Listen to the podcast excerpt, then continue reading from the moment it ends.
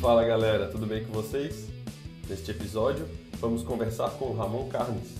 Ele é advogado e vice-presidente da OAB Palhoça. Ele vai nos trazer algumas novidades sobre a CLT e este novo normal que estamos vivendo. Fique ligado e não perca!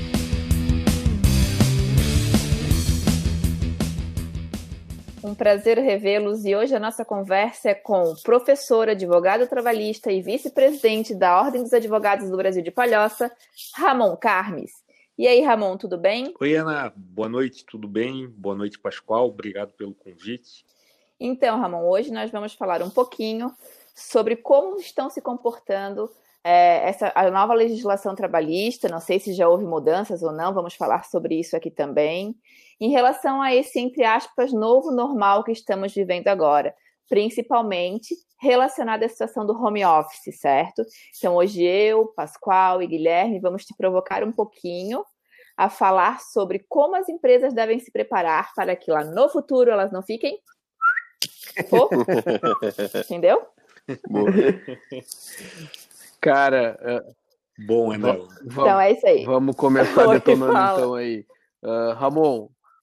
Manda bala. Então vamos, vai lá, pode Ramon, eu sei que tá preparado. É, a gente vive bastante aí o, o dia a dia das empresas é, e a gente viu que muitas empresas elas tiveram que se adaptar para não ficarem paradas durante esse período aí do Covid-19, certo?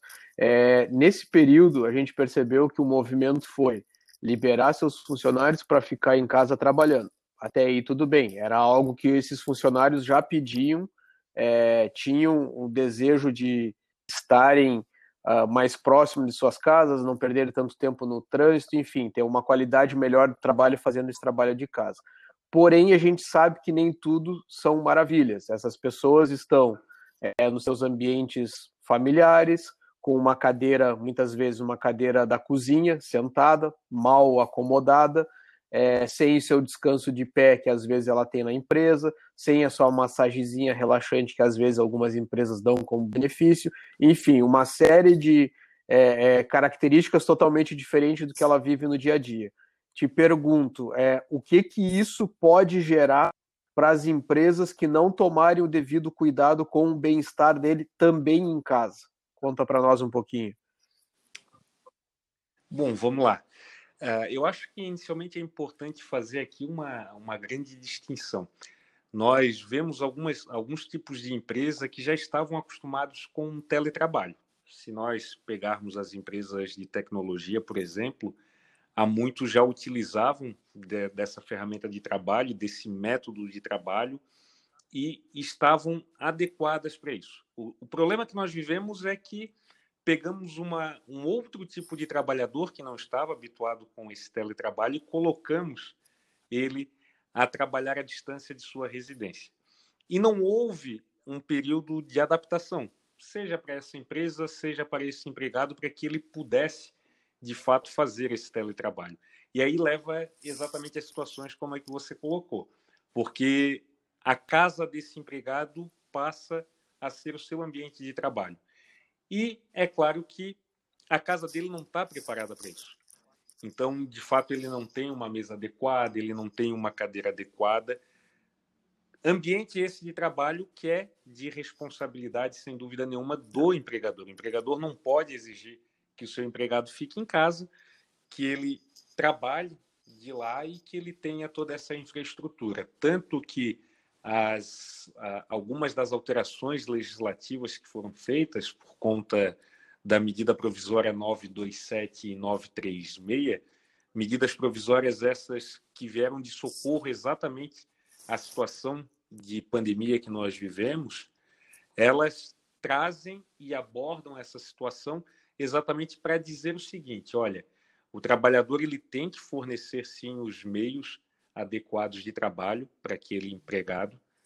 E esse equipamento que ele fornece durante esse período não é considerado salário. O que é bastante importante, viu, Pascoal, viu, Ana? Porque o que, que acontece? Muitas vezes existia para o empregador aquele verdadeiro temor de se eu invisto na infraestrutura desse meu empregado, na casa dele, compra o equipamento necessário. Isso é salário ou não é salário? E aí vem, de fato, a medida provisória e diz: olha, isso não vai ser considerado salário. Ela, primeiro, tira uh, esse grande temor do empregador disso ser considerado trabalho ou não, mas deixa claro também de quem que é a responsabilidade por esses equipamentos e por essa infraestrutura. Então, sem dúvida nenhuma, as empresas têm que olhar com uma atenção muito grande para isso. É uma coisa que, é, aquilo que eu falei, nas empresas de tecnologia, muito já se fazia, viu, Pascoal? Eu lembro que em 2011 houve uma alteração bastante significativa na CLT, lá no artigo 6 veja, nós estamos em 2020 e eu estou falando de uma alteração que houve em 2011. Hum. Por quê? Porque lá em 2011 já era uma realidade para muitas empresas. Certo. E lá, o que, que essa alteração no artigo 6 fez? Disse que não se distinguia do trabalho realizado em casa e aquele trabalho realizado na empresa. E lá, muitas empresas que já se utilizavam e que tiveram um tempo de adequação e de adaptação para aquela realidade, vinham fazendo o quê? Desenvolveram verdadeiros manuais de ergonomia e segurança no local de trabalho para os seus empregados, passaram a exigir de seus empregados que tivessem um mobiliário adequado também e subsidiando quando esse empregado não tivesse, ou seja, de fato auxiliando o empregado a poder estruturar toda a sua residência para que pudesse de lá fazer o seu trabalho. Agora, no momento da pandemia, nós não pudemos passar por essa adequação e, de fato, aí é que vem o grande impacto e o grande problema para essas empresas e para esses certo. empregados. Quando tu fala teletrabalho, é, as empresas elas precisam se enquadrar é, no contrato junto com o seu funcionário para dizer que ele presta um serviço de teletrabalho ou é o contrato normal? Eu não entendi bem é, a pergunta. É, que tu comentasse que as empresas de tecnologia é, elas já estavam habituadas ao teletrabalho. Eu entendo o teletrabalho que seja talvez alguma contrato firmado é, prestador de serviço seu empregador que ele tem alguma diferenciação ou é o mesmo contrato que a gente está habituado a contratar as pessoas nas, nas empresas? Perfeito, vamos lá. Ah, em 2017, houve outra alteração bastante significativa no texto da CLT, que trouxe então a figura do teletrabalho, que de fato é aquele trabalho realizado na casa do empregado com meios telemáticos na qual ele exerce sua função. Uh, esse contrato de trabalho ele é específico e diferente daquele, daquele contrato de trabalho realizado na empresa. Quando vieram as medidas uh, provisórias a 927 e a 936, elas passaram a entender que todo e qualquer trabalho pode, poderia ser realizado à distância, ou seja, no método de teletrabalho. Então passou a não se distinguir mais isso e possibilitar a esse empregador com que ele colocasse todo e qualquer tipo de empregado no exercício da sua função através do teletrabalho. Perfeito, isso sem haver nenhuma é, mudança do, do, da formalização entre ambas as partes. Sem que houvesse ah, essa alteração. Perfeito, então Exatamente. hoje é, todas essas empresas que estão com seus funcionários em casa, está tudo ok com eles. Está regulamentado, porque o que, que acontece? Aí é que vem o grande problema e o terror dos empregadores. Nós temos aqui, na verdade, duas medidas provisórias. Né? Uh, essas medidas provisórias elas são uh, espécies legislativas que são feitas pelo próprio presidente da República numa situação de emergência. Então, nós não tivemos ainda lei editada sobre isso. Nós temos, na verdade, duas medidas provisórias que vão passar pela análise do Congresso Nacional que podem ser ou não convertidas em lei. E aí é que nasce o grande problema, porque veja, se eu converto essas medidas provisórias em lei, eu acabo com todo o problema e aquela regulamentação que foi feita por elas no, no tempo, ela se prorroga, ela continua a valer. Agora, se eu não tenho a aprovação e a conversão dessas medidas provisórias em lei, eu vou ter uma situação bastante é, sui generis aqui nesse caso. Por quê? Porque eu vou ter a validade dessas medidas provisórias apenas durante o tempo de validade dela. E após a validade dela, eu passam a não ter nenhuma regulamentação a respeito do assunto. Então, eu acho que aqui hoje o grande temor dos empregadores que estão com seus empregados nessa situação, de fato, é ver se essas medidas elas serão ou não convertidas em lei. É claro que com a segurança de que no período em que esses empregados trabalharam no teletrabalho, na validade da medida provisória, sem nenhum tipo de problema para essa situação. Perfeito. Uhum. Ô, Ramon, vamos ver se Pascoal deixa eu fazer uma pergunta agora, né? Porque até agora só ele que pergunta. Mas, assim, é, uma tradução bem, bem prática e bem objetiva, a gente sabe que existe uma preocupação de ambos os lados, tanto do lado do trabalhador quanto do lado do empregador, certo? Uh, existem é, dúvidas, as coisas não estão claras para a maioria dessas pessoas. Uh, percebo em, até em noticiários que frequentemente têm é, passado na TV ultimamente sobre o aumento da carga de trabalho, que os funcionários, é, ao invés de trabalharem oito horas por dia, estão trabalhando 12 horas, é, sobre a falta de mobilidade, no sentido que antes ele caminhava, subia, descia uma escada para até chegar no seu local de trabalho, e isso, de certa forma, auxiliava o funcionário a não sentir tantas dores no corpo, porque era pelo, não era uma atividade física formal, mas era uma movimentação, né?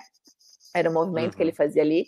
Então, assim, para a gente falar agora tanto para o empregador e para o trabalhador, quais seriam, seriam as dicas que tu daria assim, ó, o empregador, no, o, de que forma ele deveria agir de que forma ele deveria se preparar de uma forma simples e o empregador, o que, que é certo e o que, que é errado para ele durante esse momento, como ele deve se comportar também diante dessa nova situação. É correto ele trabalhar 12 horas por dia? Existem recomendações? Existem é, algumas regrinhas que talvez facilite essa relação? Bom, Ana, quando tu fala em dúvida, é bastante engraçado porque Inclusive, os especialistas da área, advogados, juízes, estão cheios de dúvidas também a respeito da legislação trabalhista atual.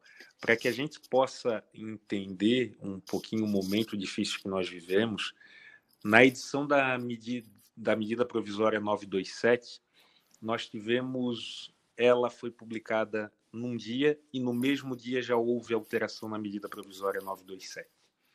Ou seja, existe de fato uma dúvida que ela vem não só dos especialistas, mas também do executivo, e sem dúvida nenhuma, outras dúvidas nascerão ou permanecerão, ainda que essas medidas provisórias sejam convertidas em lei. Isso é importante dizer porque não existe uma resposta é, concreta que se possa dar nesse momento a respeito do caminho que a legislação vai tomar.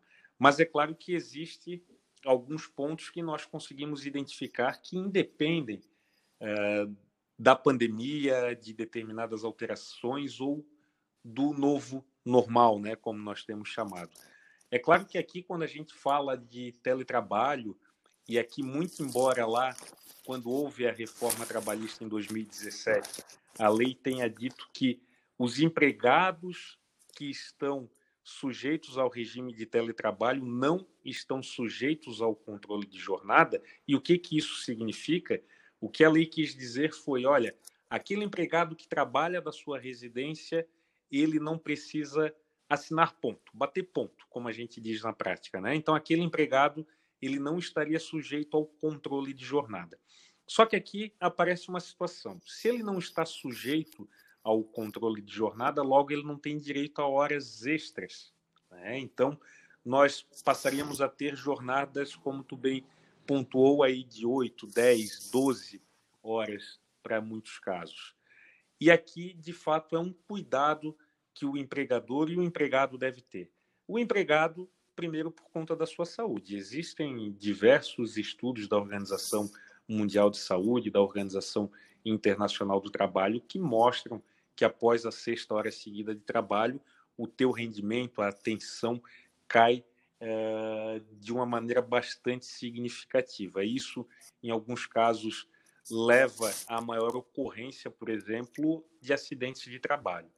Né? Então, primeiro pela saúde do trabalhador, mas segundo, e aqui do ponto de vista econômico, esse empregador ele tem que ficar atento, porque muito embora o artigo 75 da CLT vá dizer que esse empregado não está sujeito ao controle de jornada, existem diversos entendimentos dizendo o seguinte: olha, o controle de jornada ele só não é exigido quando é impossível de se fazer o controle da jornada.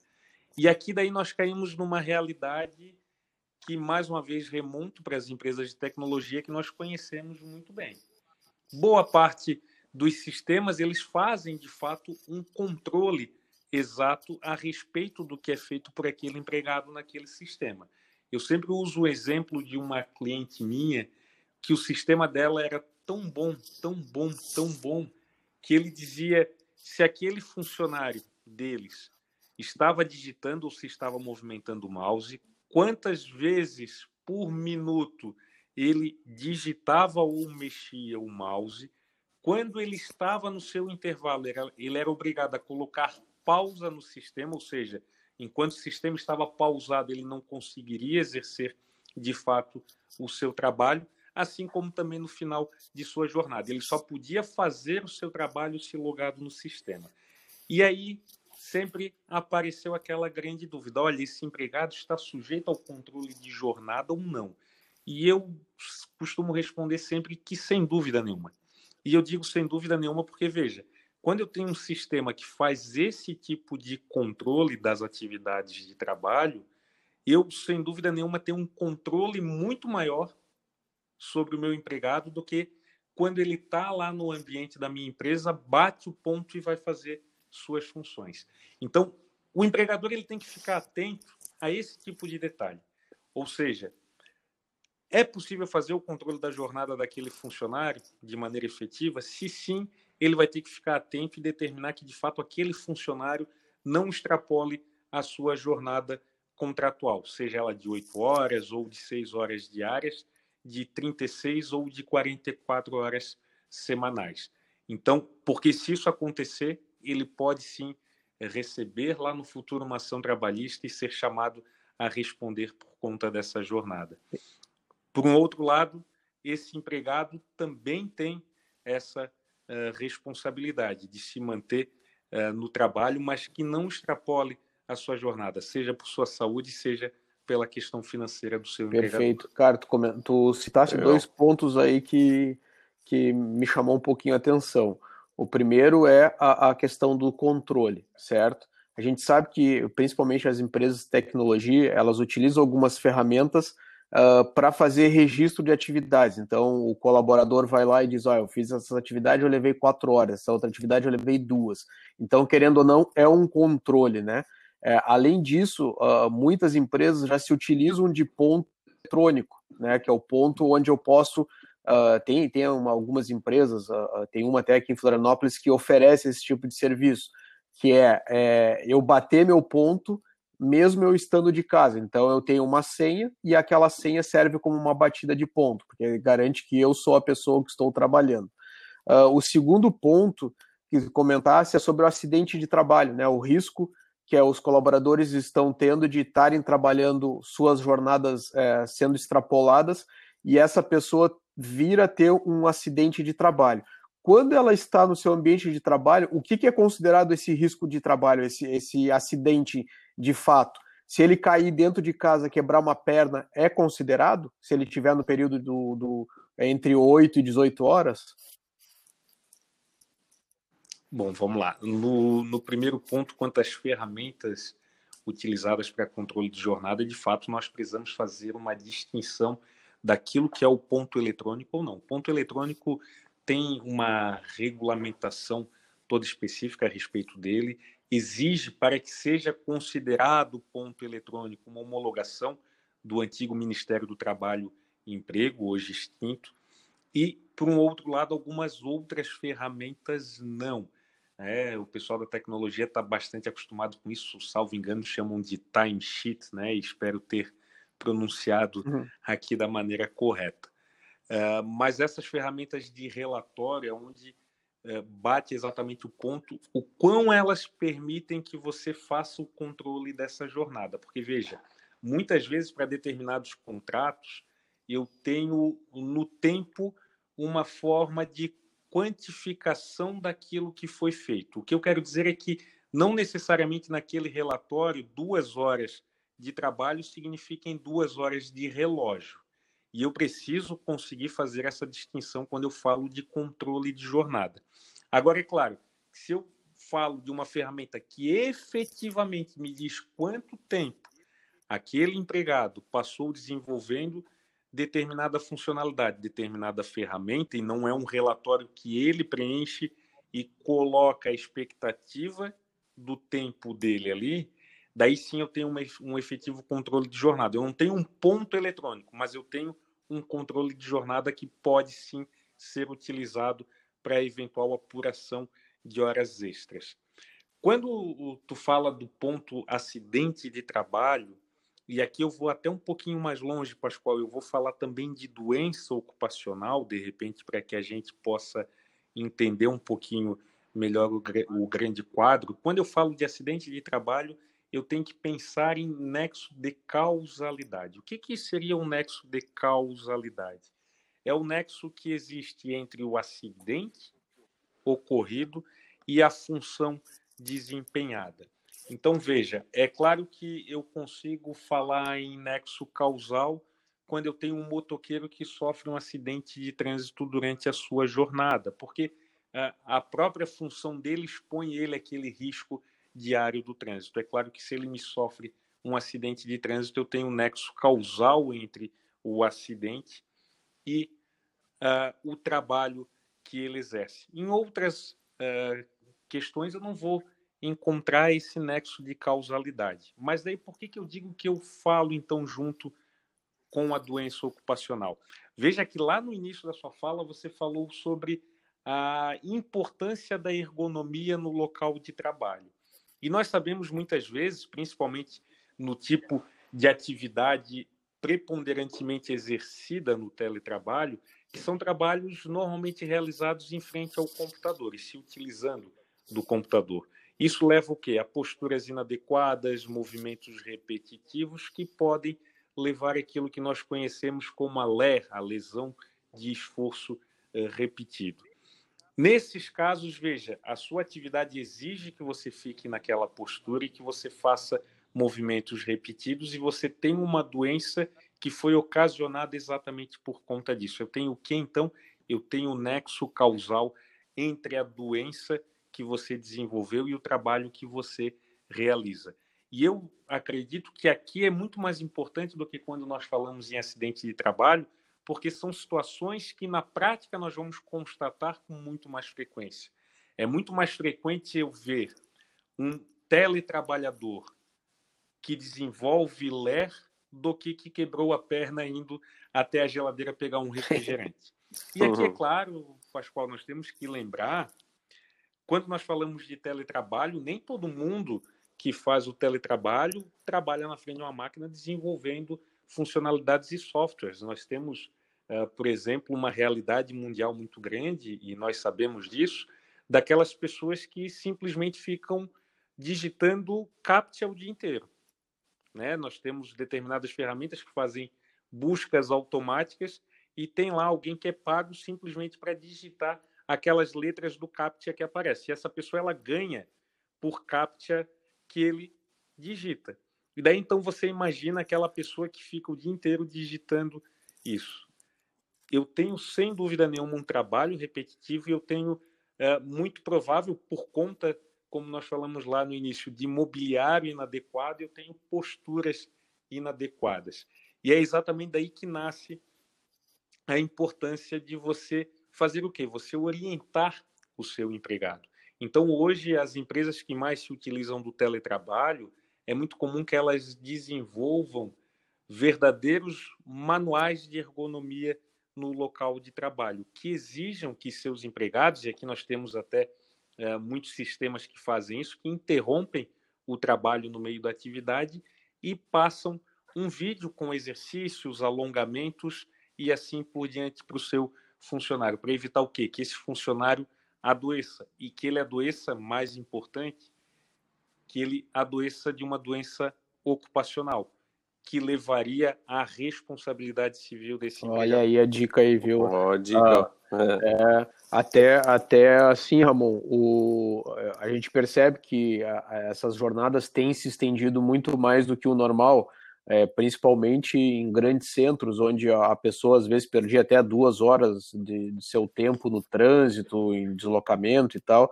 E essas pessoas hoje elas estão começando suas atividades mais cedo, porque elas já estavam acordadas antes, né? Então elas têm antecipado algumas reuniões, postergado outras reuniões e acabam que trabalham mais. E eu tenho percebido exatamente o que tu comentou. Uh, é, existe algumas empresas que estão adaptando todo aquele seu programa de benefícios que elas prestavam para os colaboradores enquanto eles estavam dentro do, da empresa, né? Que era a, a, a massagem, é, a ginástica laboral. laboral. Isso, então todas essas atividades eram executadas dentro, dentro da empresa. E a gente já percebe que esse movimento já está se adaptando elas hoje estão fornecendo o quê? Através do, do tele, uh, do, do, formato telepresencial, estão oferecendo um psicólogo para conversar com a pessoa, para ela ver se ela não está se sentindo sozinha. Muitas estão fazendo, é, colocando tipo voucher para essas pessoas poderem fazer exercícios físicos dentro de casa através de aplicativos ou até mesmo de empresas contratadas dando aulas laborais através do, do, do computador, enfim, eu vejo que está tendo esse movimento, mas eu não entendi que esse movimento também é muito atrelado à, à responsabilidade que o empregador tem perante ao, ao empregado, que é o que tu acabaste de comentar. Bacana isso aí. Aproveitando a, a fala do Pascoal, Ramon, a gente tem falado até o momento aqui muito sobre os danos físicos, né? É, seja a lesão, alero, ou até a própria perna quebrada, ela mesmo não tem. Aprendi o tal do nexo causal, mesmo não tendo nexo causal, ele pode quebrar uma perna indo buscar um refrigerante na geladeira, um exemplo, né? Mas a gente pouco falou aqui dos danos psíquicos, né? Psicológicos.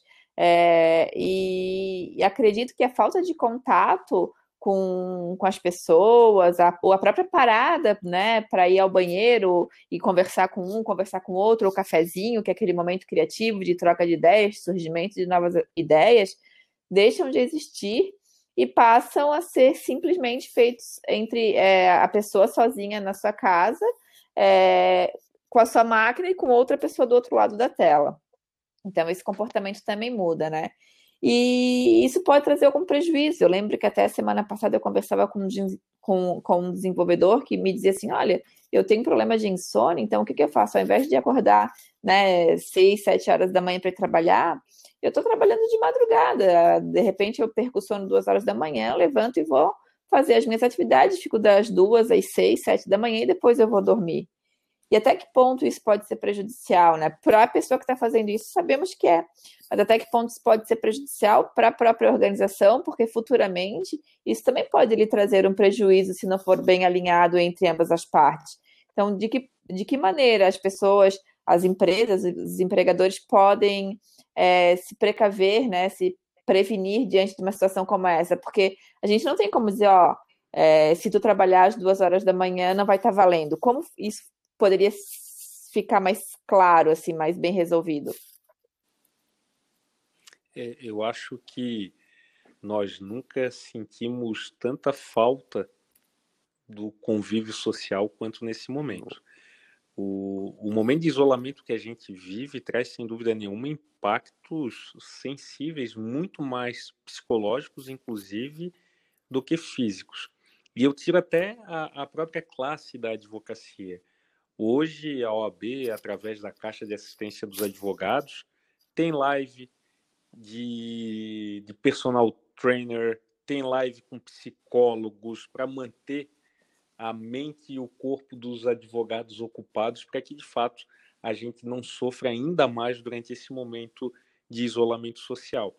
Hoje, por exemplo, eu fiz audiência telepresencial e eu comentava com a juíza do caso e dizia: olha Excelência, eu estou com saudade de estar na sala de audiência e brinquei com ela, brigando com Vossa Excelência. Porque quando nós fazemos a audiência pelo método telepresencial, a senhora é muito, muito benevolente conosco. E eu disse isso, e de fato é, porque as pessoas, inclusive por conta desse isolamento social, me parece que estão desenvolvendo uh, um, um certo carisma com as outras pessoas que têm as mesmas dificuldades na utilização das ferramentas para a realização de seus trabalhos. E isso nós percebemos no dia a dia, no exercício da minha profissão, por exemplo, de advogado, que nós não estávamos habituados à utilização dessas tecnologias, e eu tenho certeza que isso tem sido sentido por outras profissões também. Quando a gente fala uh, sobre o, o bem-estar físico e psicológico, sem dúvida nenhuma, eu estou falando de responsabilidade do empregador no ambiente de trabalho. Afinal, o, o artigo 157 da CLT fala que é responsabilidade da empresa cumprir e fazer cumprir as normas de segurança e medicina do trabalho. O que, que quer dizer com isso? Que tem que oferecer aos seus empregados um ambiente de trabalho seguro. E aqui, quando a gente fala sobre a obrigação de fornecer um ambiente de trabalho seguro, sem dúvida nenhuma, nós não estamos falando apenas do ponto de vista físico. Hoje nós temos, e é uma realidade nos ambientes de trabalho, a síndrome de burnout, que é exatamente o esgotamento mental daquele empregado. Isso já é uma realidade há, há muito tempo nas organizações e eu acredito que o teletrabalho só faz acentuar o aparecimento desse tipo de síndrome. Faz com que nós sintamos muito mais do ponto de vista psicológico do que físico. Certo. E, a, e, a, e os empregadores são responsáveis por esse tipo de, de, de problema de saúde?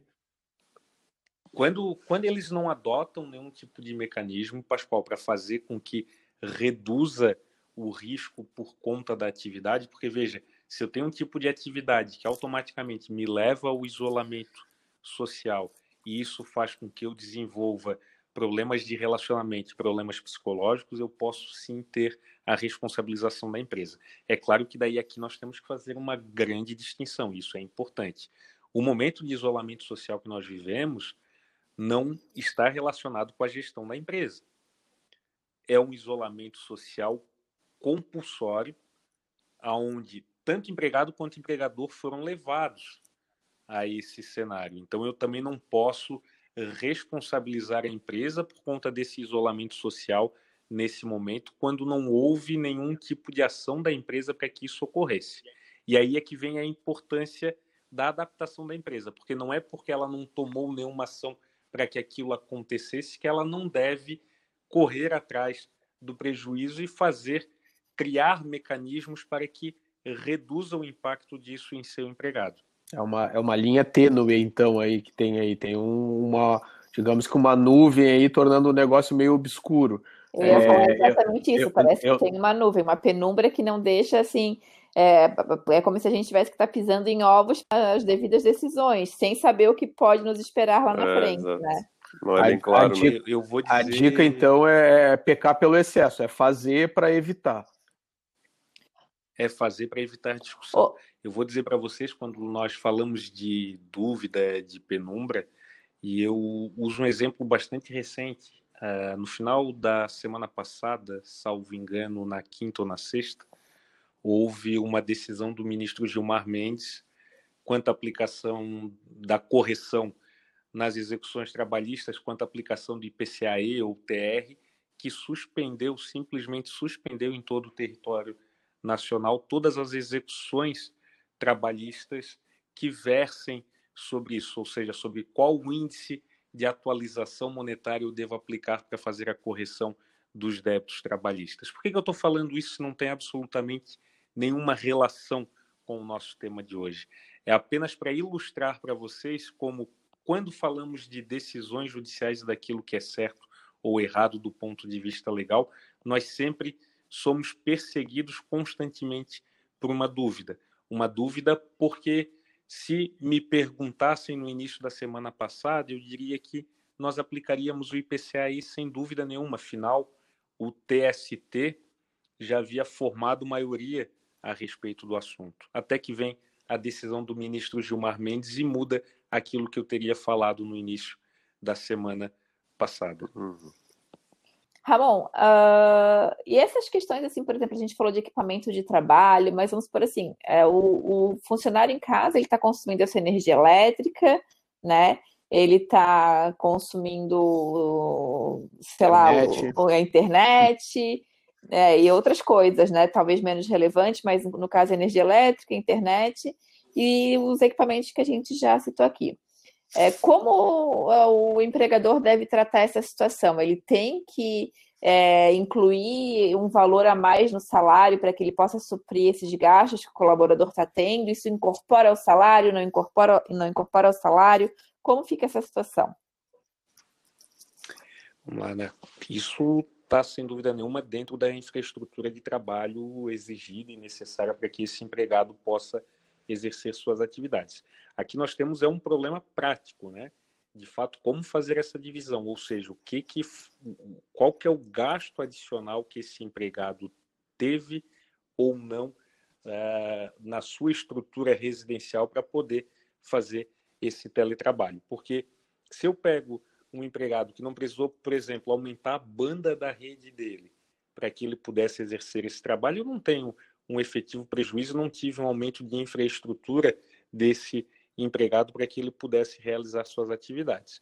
Agora, se eu imaginar que para realizar esse teletrabalho, esse empregado precisou aumentar sua banda de internet ou precisou efetuar qualquer outro tipo de contratação, vamos imaginar aqui um empregado que não tivesse banda larga em sua residência e precisou contratar o serviço exclusivamente para fazer o seu teletrabalho. Sem dúvida nenhuma, aí entra naquilo que nós já falamos, que é a infraestrutura para a realização do trabalho. E aí a medida provisória ela é bastante clara que cabe ao empregador custear essa despesa e que isso não vai ser considerado salário. Perfeito. Então aqui a gente tem um, tem um parênteses. É, nesse momento que algumas pessoas estão obrigadas a estar em casa e as empresas também estão obrigadas a manter eles em casa, os recursos necessários a empresa paga. Caso, uh, passe, Exatamente. caso passe toda essa situação, ou antes mesmo dessa situação, a empresa tiver uma contratação e isso estiver formalizado que para ela trabalhar na minha empresa ela vai ter que ter a sua infraestrutura, é uma outra relação, porque aí ele vai ter que ter o seu computador, vai ter que ter a sua cadeira, vai ter que ter a sua internet para trabalhar comigo. E aí eu contrato ele nesses moldes. É correto falar isso ou estou equivocado? Vamos lá. É, quando nós falamos da contratação já no método do teletrabalho, é, eu não, não vou falar exatamente da aplicação das regras da, da medida provisória 927 e 936. Eu vou falar da aplicação do artigo 75A é, e seguintes lá da CLT. Lá também diz o seguinte: olha, se eu exijo desse empregado alguma infraestrutura para a realização do trabalho, eu também tenho sim que custear essa infraestrutura. Uhum. Então, sem dúvida nenhuma, é responsabilidade do empregador arcar com essas despesas. E quando a gente e quando a gente fala assim, Ramon, que a empresa é, ela é responsável por alguma daqueles problemas mentais que o cara pode ter, alguma dificuldade devido a esse estresse todo. Uh, o que, que, isso representa na prática para o empregador? Ele vai ter que pagar para o funcionário que está em período de tratamento, uh, sem ele ficar encostado pelo INSS? É, é, é isso que acontece na prática? Quando na prática eu tenho qualquer tipo de doença relacionada ao trabalho que leve à apuração da responsabilidade do empregador, primeiro eu tenho o afastamento desse empregado, daí ele é afastado pela instituição previdenciária, eu falo aqui do INSS, e ele é afastado para gozo de auxílio doença por acidente de trabalho. Veja, eu estou falando de doença, mas a doença para finalidade previdenciária ela é equiparada ao acidente do trabalho para todas as finalidades legais. E depois disso, se houver apuração e de fato a responsabilização desse empregador, ele pode ser responsabilizado desde o pagamento de todas as despesas médico e hospitalares desse empregado, toda e qualquer despesa necessária para custear o tratamento dele. Essa empresa ela pode ser responsabilizada também se houver redução da capacidade desse empregado, porque a gente tem que imaginar aqui que, é, por vezes, esse empregado ele consegue fazer um tratamento e, e retoma a plenitude da sua capacidade física e psicológica e consegue retornar ao trabalho. Por vezes, isso não é possível.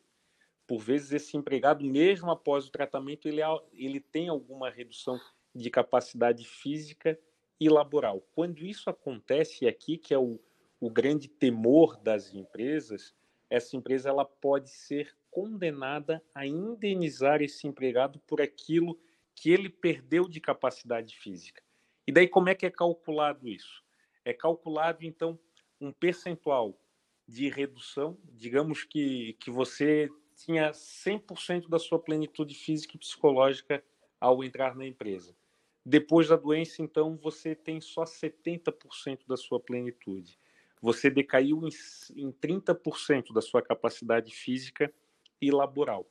Então, o cálculo que é feito é: eu pego esse percentual de redução, ou seja, os 30%, e calculo até a idade da sua idade para, para aposentadoria e condeno a empresa ao pagamento desses valores. E aqui nós estamos aí diante, então, de ações que podem uh, tomar valores realmente expressivos. Cara, uh, acho que foi uma, uma aula aqui, pelo menos para mim, tipo, cons consegui ter bastante clareza da, desse novo normal e a CLT, né? É, acho que uh, muitas empresas precisam fazer passar um pente fino e, e se readequarem para evitar algum tipo de situação futura.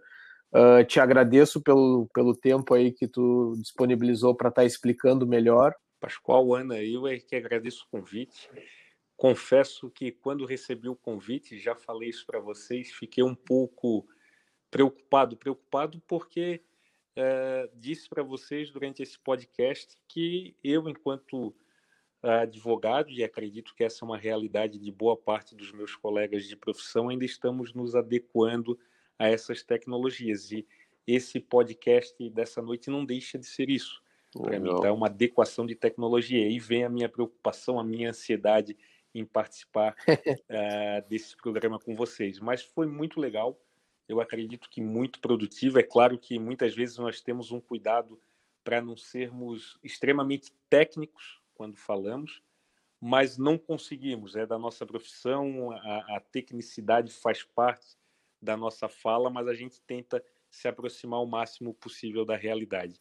Eu queria dizer que tudo que nós vivemos hoje é, de fato, não só a pandemia, mas a, a realidade do mercado de trabalho que nós vivenciamos hoje com o teletrabalho, como eu disse antes mesmo da pandemia, já era uma realidade em muitas áreas, ela vem junto com o avanço da nossa sociedade. Eu, eu costumo sempre brincar quando dou aula a outros advogados, e dei aula muito de processo judicial eletrônico para advogados, e eu dizia: olha, a tecnologia ela impactou de maneira significativa nas nossas vidas, principalmente nos últimos anos.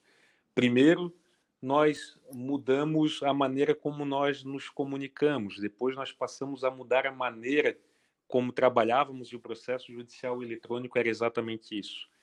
E há algum tempo já que nós mudamos a nossa forma de relacionamento social por conta da tecnologia.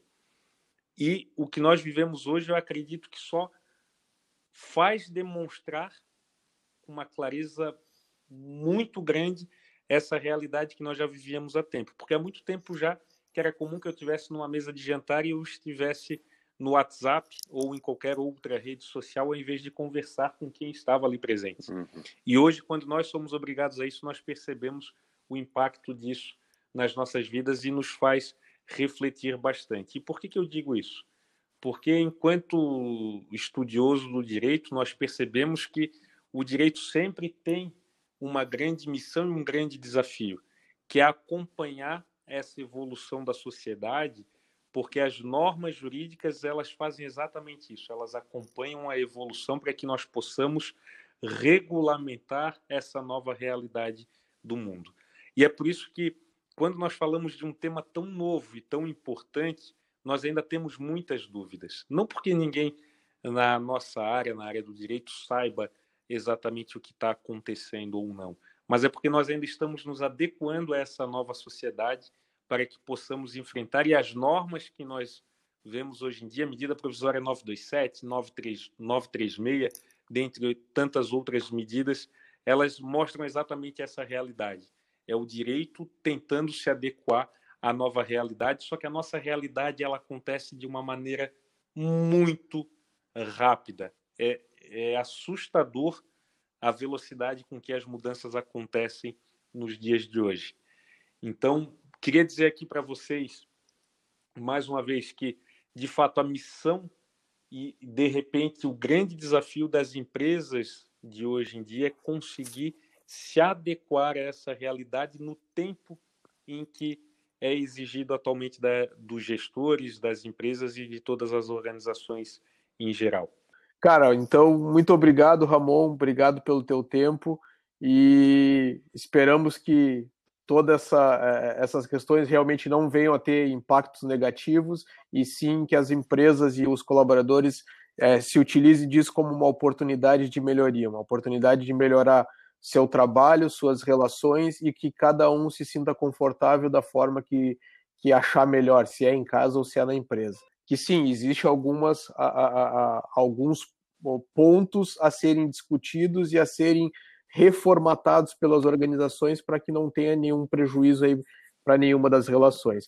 Brigadão mais uma vez, Ramon, é, Valeu, e ficamos à disposição para quando quiser participar novamente. Obrigado, cara. Obrigado. Ramon, brigadão, foi um prazer enorme, viu? Obrigado, um abraço cara. e ajudou bastante. Obrigada, beijo. Um abraço. Um abraço.